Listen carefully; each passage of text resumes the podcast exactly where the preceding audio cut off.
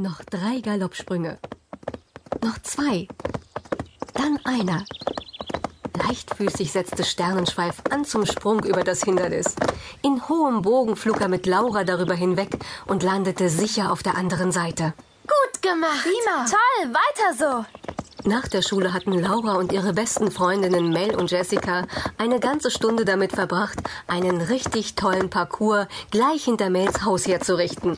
Wenn Sternenschweif springt, dann sieht es fast so aus, als würde er fliegen. Laura unterdrückte ein Grinsen. Wenn Mel wüsste. Sternenschweif sah zwar wie ein ganz normales Pony aus, doch wenn Laura die geheimen Zauberworte sprach, verwandelte er sich in ein schneeweißes Einhorn, das tatsächlich fliegen konnte. Außer Laura kannten nur zwei Menschen sein Geheimnis.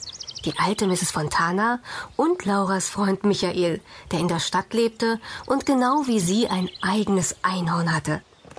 Laura lenkte Sternenschweif zum letzten Sprung. Hier hatte Mel noch große Strohballen davor gestellt und das Ergebnis sah ziemlich einschüchternd aus.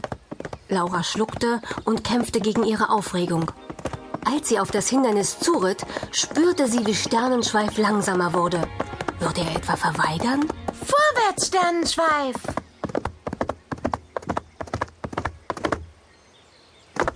Braver Junge. Das war echt klasse. Puh, ich dachte schon, wir würden es nicht schaffen. Sternenschweif ist auf einmal so langsam geworden. Das ist ja gar nicht typisch für ihn. Er hat sich doch hoffentlich nicht verletzt, oder? Nein, ich hoffe nicht. Schnell untersuchte sie Sternenschweifs Beine, aber sie entdeckte keinerlei Verletzungen und auch keine eingeklemmten Steine unter seinen Hufen. Scheint alles in Ordnung zu sein. Erleichtert streichelte sie Sternenschweifs Nase. Vielleicht lag es ja an dem Hindernis. Es ist wirklich sehr hoch. Könnte sein. Schon so spät, ich muss los. Treffen wir uns morgen für unser Projekt? Aber klar. Schließlich müssen wir noch jede Menge tun, wenn wir die Besten sein wollen. In den vergangenen Tagen hatte sie in der Schule in Gruppen gearbeitet. Jede Gruppe sollte sich ein Hobby aussuchen und in der kommenden Woche der Klasse vorstellen. Natürlich hatten Laura, Jessica und Mel sich entschieden, ihre Ponys vorzustellen.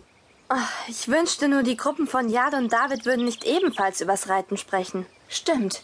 Die anderen finden es bestimmt nicht gerade spannend, dreimal das Gleiche zu hören. Wir müssen uns eben etwas ganz Besonderes ausdenken.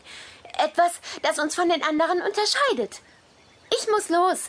Also bis morgen. Vielleicht haben wir ja dann die zündende Idee.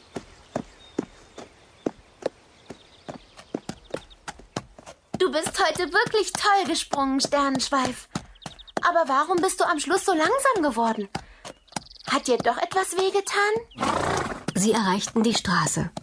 Normalerweise ritt Laura nach rechts weiter bis zu der Farm, wo sie mit ihren Eltern und ihrem kleinen Bruder Max lebte. Doch jetzt zögerte sie. Auf der anderen Seite der Straße war ein kleines Wäldchen. Dort konnte sie Sternenschweif im Schutz der Bäume in ein Einhorn verwandeln und ihn fragen, ob ihm etwas fehlte. Kaum waren sie außer Sicht, sagte Laura den Zauberspruch auf. Silberstern, Silberstern, hoch am Himmel bis so fern, funkelst hell und voller Macht, brichst den Bann noch heute Nacht. Lass dies Pony, grau und klein, endlich doch ein Einhorn sein. Ein violetter Blitz flammte auf und Sternenschweif stand als wunderschönes Einhorn vor ihr. Sein schneeweißes Fell schimmerte und sein silbernes Horn erstrahlte im Licht der untergehenden Sonne. Sternenschweif, geht es dir gut? Warum bist du beim letzten Sprung auf einmal langsamer geworden? Ich hatte das Gefühl, dass du nicht springen wolltest.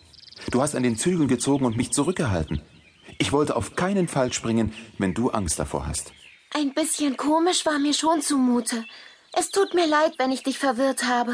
Ist ja nicht schlimm. Wir haben es dann ja doch noch geschafft. Ach, Sternenschweif, ich bin so froh, dass dir nichts fehlt. Ich verwandle dich jetzt lieber zurück. Meine Eltern wundern sich bestimmt schon, wo wir so lange bleiben. Aber heute Nacht komme ich zu dir und dann fliegen wir wieder. Auf dem Weg nach Hause dachte Laura darüber nach, was für ein Glück sie hatte. Es gab nichts, worüber sie mit Sternenschweif nicht sprechen konnte. Ihr wurde ganz warm ums Herz. Sie hatte ihr eigenes Einhorn. Was konnte es Schöneres geben?